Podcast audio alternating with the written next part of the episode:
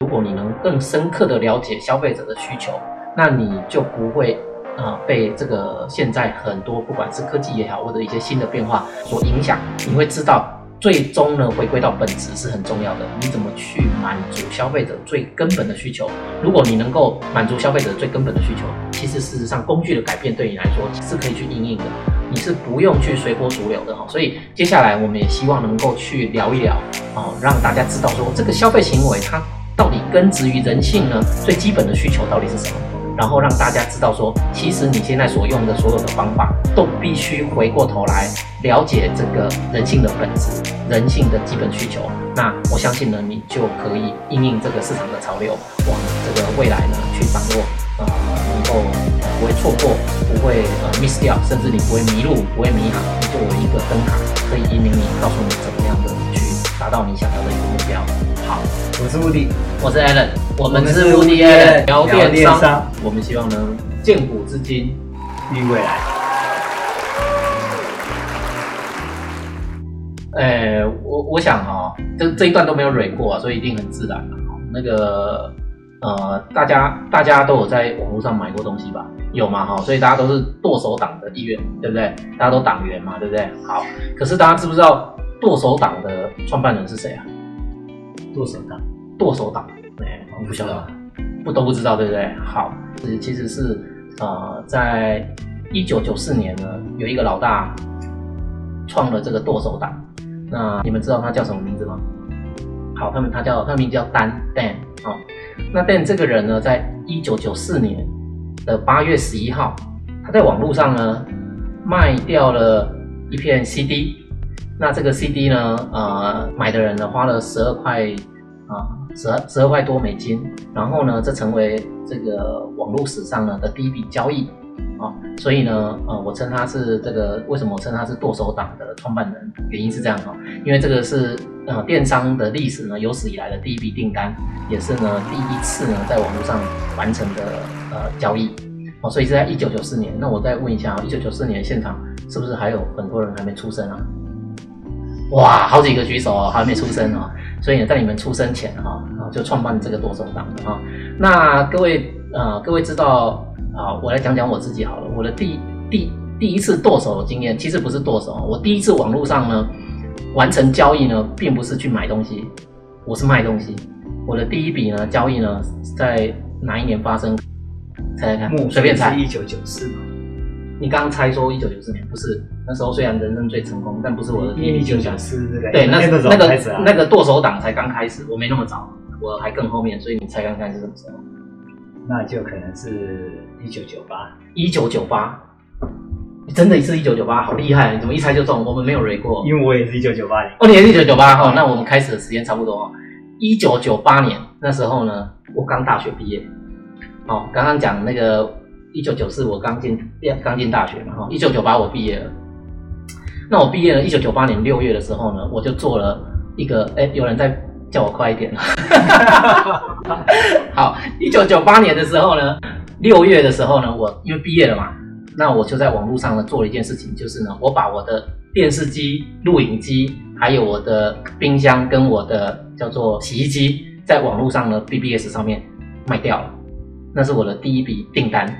我就很快呢，我泼上去，然后很快就有人来买。那后面还有很多电话来问说这个这个有没有，我已经卖掉了。所以让我觉得很惊讶，网络的力量真的是很惊人，竟然呢这么短短的时间，一天之内呢就就卖掉。所以那给我一个很大的启发，也造就我今天为什么会会跨进来这个领域，然后可能被误了一生呢，可能跟这些世界是有很大的关系的。对。所以呢，我们呢，呃，今天要聊哦，就是说整个电商的历史呢，先从呢我们呃两位的这个身世开始，为什么会会会下海哈？那这是我会下海的原因啊。那我们来听听看乌迪的原因。对，刚刚刚听到一个人我讲一九九八，因为一九九八我也第一次尝试，不过他他比较聪明，他在网络上做生意，那我是在网络上买东西啊。他刚刚他刚刚讲到一九九八的时候，我讲到一九九八的时候，让我想起我在网络上买的第一本书，在博客来。那因为在实体书店找不到，所以我就去博客来试试看。哎，真的找到了一本非常旧的书，啊，这本书我到现在都都还记得，他是呃大前研一那本所写的策略家的智慧。嗯嗯嗯现在可能都找不到这本书了。嗯嗯那这本书对我影响也很大，嗯啊所以其实这个也都是网络带来的变化。是那让我让让我让我们自己在没想到在两千年前的时候，我们就开始是使用网络跟用网络做生意跟用网络买东西的的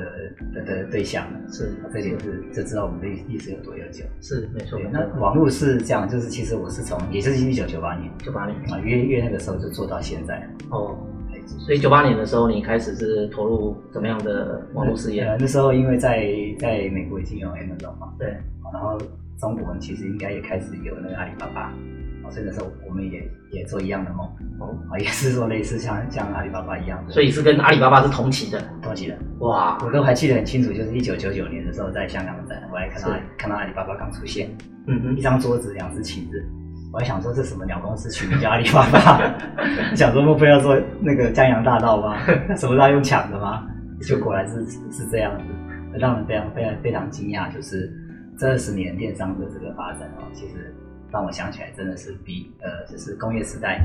工业工业是呃工业革命啊，到现在两百多年嘛。嗯我觉得这二十年让我的感觉就是比那两百年是两百多年还要快。是那电商发展速度其实就是如此。是，那那呃，最近这两年呢，我也觉得比过去的二十年更快。嗯嗯我觉得未来会会会更快。嗯嗯嗯那我那我那我刚刚这样介绍，大家就知道，我就是从一九九八年就开始做电商，做到现在。嗯，是那我把电商大概大概简单的分分分几个时期。是，刚刚我们都刚刚我跟 A 人都不约而同提到一九九八年，他开始在网上卖东西，我开始在网上卖东西。呃，要谢谢我们的团队了，制造呃制作一张就是清楚的年表，然后可以来把这个二十年在台湾大概发生哪一些网络的大事情，来跟大家做一做一个简单的说明。啊，第一个第一个时间其实我觉得非常重要，就是在二零零一年的三月，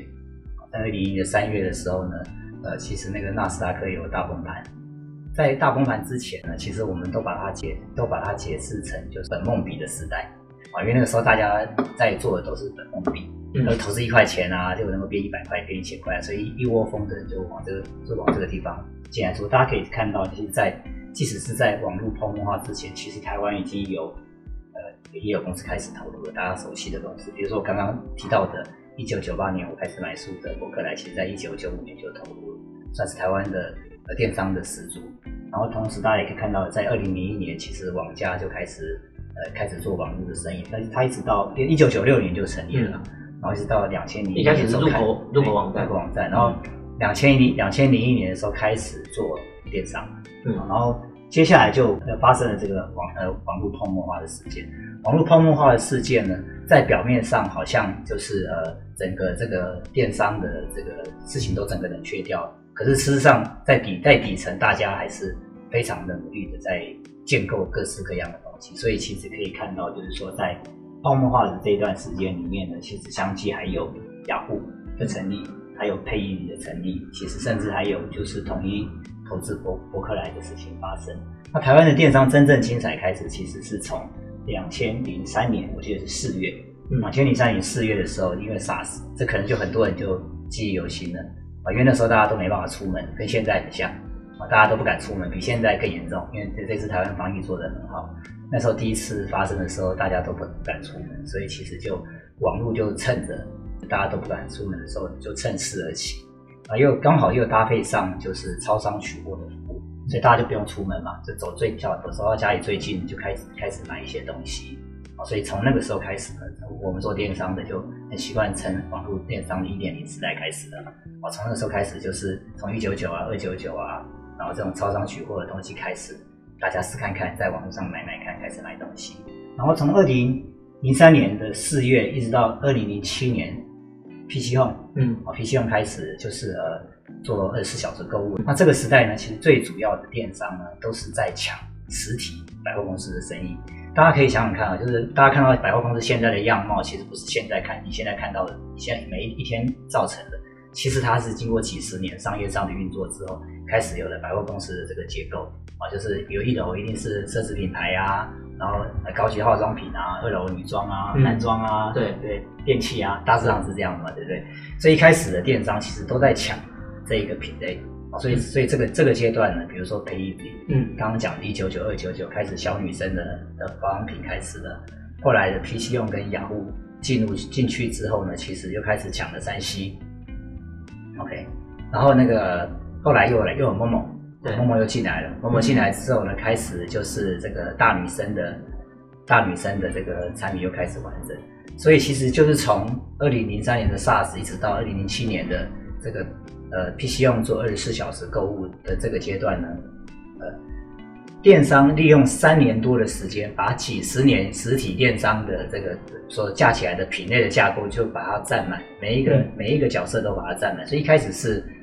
呃虚拟的抢实体的。然后其实是品类之争啊，就就我的解释，其实它是品类之争嗯啊，就像我刚刚所所说明的，雅虎呢跟 PC Home 呢抢到山西，雅虎那时候还抢到部分女生的服装，嗯。啊，培理抢抢到小女生，后来某某进来把大女生，那就女士的这一块把它填满了，同时呢，其实也把这从白牌一直做到就是说这种一楼的这种专柜品牌都全部都愿意进驻了，嗯。这个就从大家都觉得不可能，一直到呃虚拟的其实已经可以去抗拒实体的，甚至已经从实体的抢到部分的份额。那大家最喜欢讲的就是说，哦，这实体实体呃虚拟的占了我们整体的零售额占了百分之几百分之几啊，就是从这个时候已经开始有数字出现了。其实也等于就是说，第一个阶段呢，这个呃虚呃电商在抢实体百货的生意呢，已经第一第一个阶段已经完成啊，这个是电商一点零的状况。那电商二点零其实最最重要的，其实当然就是 PC Home。嗯 PC Home 设立二十四小时那个呃到货的服务，这个时候竞争其实又完全不一样哦。这时候其实最主要的就是因为像这一种呃你二要二十四小时到货呢，你就必须要有很重的投资，对，包括到你的系统啊，是。包括到你的这个仓储物流。仓储物流的投资，所以其实它就是一个就是资本密集又脑力密集的时代，所以这时候电商就呈现 M 化。是。哦，就是要么你就是要做大家伙，嗯。哦像 PC Home 啊、雅虎啊、陌陌这样子，要么你就要做小，小的话就开始垂直电商出现。对，所以在在这个时期，大家可以回想，就是垂直的电商开始出现了，比如像 Native 是啊，后来的郭家兄弟是都是在大概在这个在大概都在这个这个这个这个阶段出现了。嗯然后这个这个阶段当然也 也也发生过，也发生很多事情，嗯就代表这个电商的里面的一些质变跟起伏。比如说，呃，讲到培理，大家一定会知道牛耳嘛，对吧？也是在大概在这个阶段，就是二零一九年的时候，这个牛耳跟培理就解约了，嗯啊，这个其实也代表某一个阶段的某某一个阶段的转换。那再来，其实就是二零一五年十月份，大家也非常非常熟悉的 PC 用跟虾皮的补贴大战。对啊，这个其实在我在我看来，其实进到三点零的阶段。是三点零的阶段呢，其实简单讲就是说，呃，爽日子过完了嗯啊，国际大军压境了，开始进来，已经我们的竞争已经不是自己人跟自己竞争，而是国际的厂商也要进来分一杯羹了。所以其实，在虾皮跟 PC 用这个补贴大战中间，就非常多的新闻，大家都都非常熟悉。其实我们本土厂商就吃足了苦头，对因为他们夹带着更多的资源进来打这个仗。大家大家也许看到的是，就是呃更多的资源补贴，其实后面的这个科技技的技术的竞争，那更是激烈。是所以接下来那应该是更精彩。不过在三点零，我还是简单把它定义一下。就是在三点零这三点零这这一个过程中间，其实有几个现象是非常非常清楚的。比如说，第一个，流量分散了嗯啊，已经不是集中在一个一个一个入口网站，再开始往外再开始往外分。第二个，手机这个界面跟行动的装置的兴起，所以已经不是在座机前面买东西了，大部分人都已经移到移移的呃移到手机上面。嗯也就是说，你的电商的行为在任何的时间点，你都可能可以买东西。嗯哼再来，当然大家也清楚的影音的兴起，对啊，就是这种图文，因为也是一样科技的进步，这种影音的串流啊的技术的进步啊，频宽的频宽的的的的增加啊等等的，所以影音的创作其实也变也也取代了这种图文。然后再来，当然就是也是大家熟悉的虚实的融合，是啊，因为这个时候呢，刚刚我刚刚一开始提到的时候，在二点零的时候，其实是虚的要抢实的，嗯到这个阶段呢，其实虚的跟实的要融合了。嗯嗯好，就是发现你你侬我侬哦，你需要我，我也我也需要你，大家开始融合。然后最后呢，就是跨境，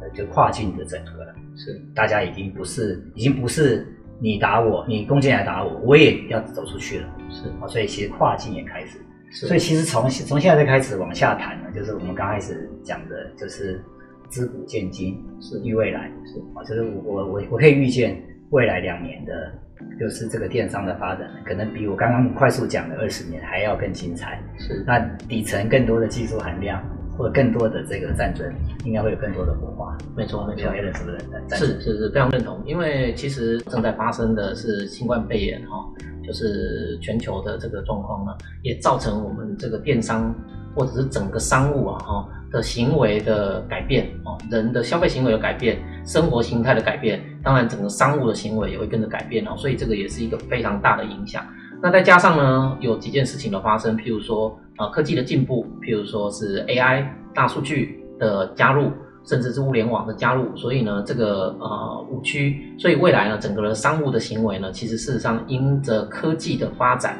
它会有更这个翻天覆地的这个变化。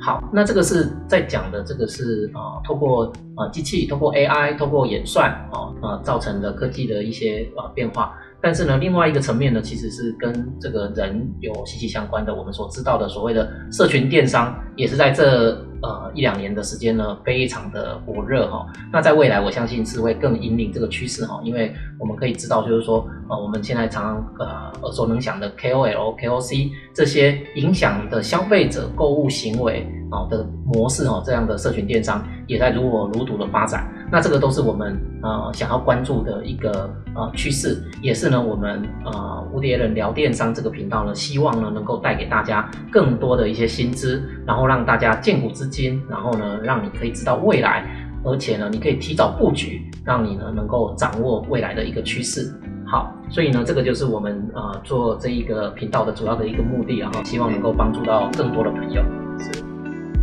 好，在未来下一集的部分呢，我们再来聊啊、这些更详细的内容。好，那我们这一集的部分呢，就先到这边。最后，谢谢各位，谢谢大家谢谢请大家记得帮我们按赞，还有订阅，还有